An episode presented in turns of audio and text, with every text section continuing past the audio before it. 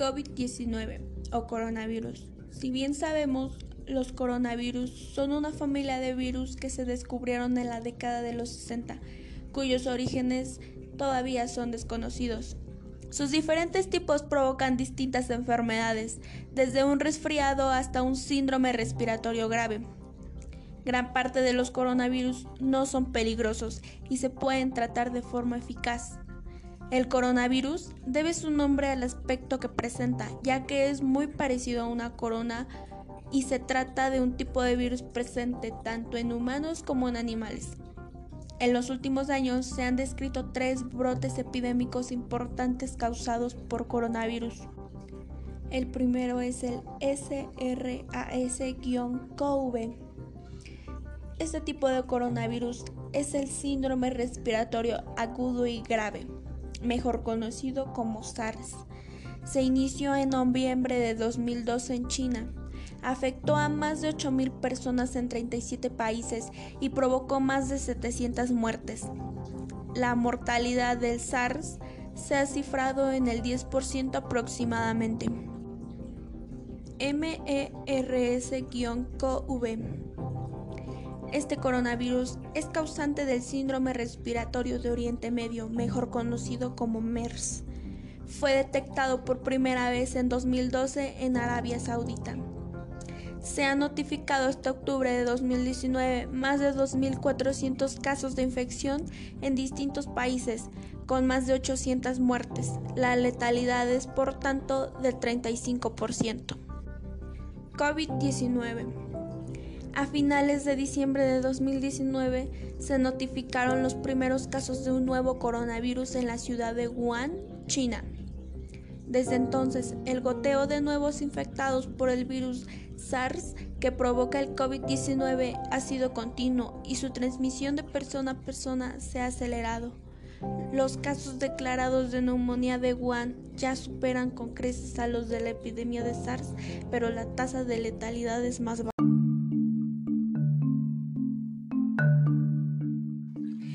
COVID-19 se caracteriza por síntomas leves como secreciones nasales, dolor de garganta, tos, fiebre y dificultad para respirar. La enfermedad puede ser más grave en algunas personas y provocar neumonía o dificultades respiratorias. Raramente puede ser mortal. Las personas de edad avanzada y las personas con otras afecciones médicas como asma, diabetes o cardiopatías pueden ser más vulnerables y enfermar de gravedad. La Organización Mundial de la Salud ha declarado la situación de pandemia. Hay personas infectadas en la mayoría de los países y los profesionales sanitarios insisten en la necesidad de seguir las medidas preventivas y evitar la alarma social. En España y otros países se ha decretado el estado de alarma y las autoridades sanitarias insisten en la necesidad de permanecer en casa para contener la transmisión. Si bien sabemos, la fase 2 ya se ha declarado en nuestro país, debido a que en los últimos días el número de casos confirmados de coronavirus en México ha comenzado a aumentar considerablemente hasta alcanzar la cifra de 367 y hasta el momento cuatro personas han muerto a causa de esta enfermedad.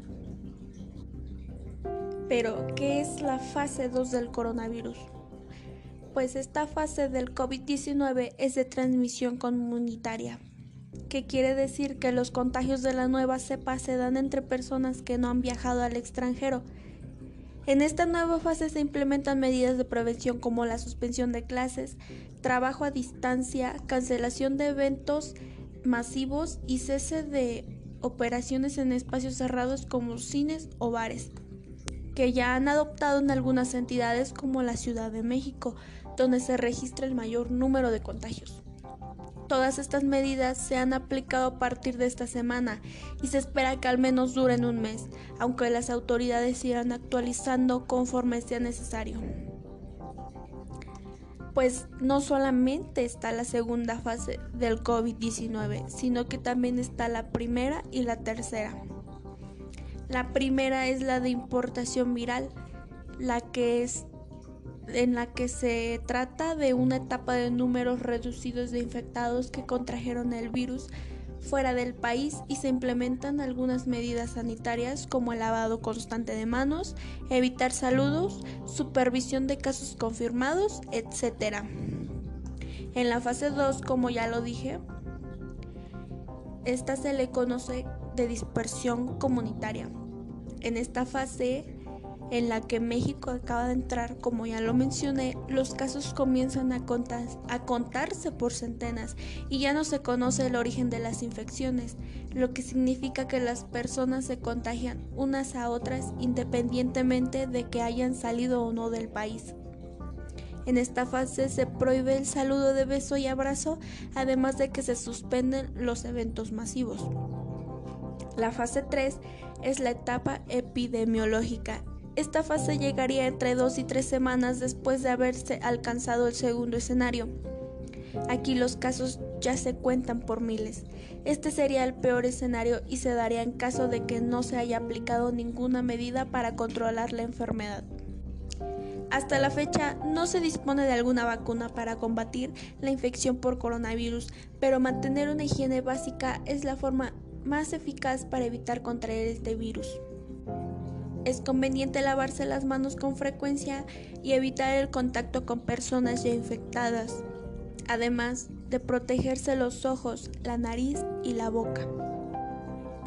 Las medidas preventivas deben seguirlas especialmente aquellas personas que padezcan diabetes, insuficiencia renal, neuma.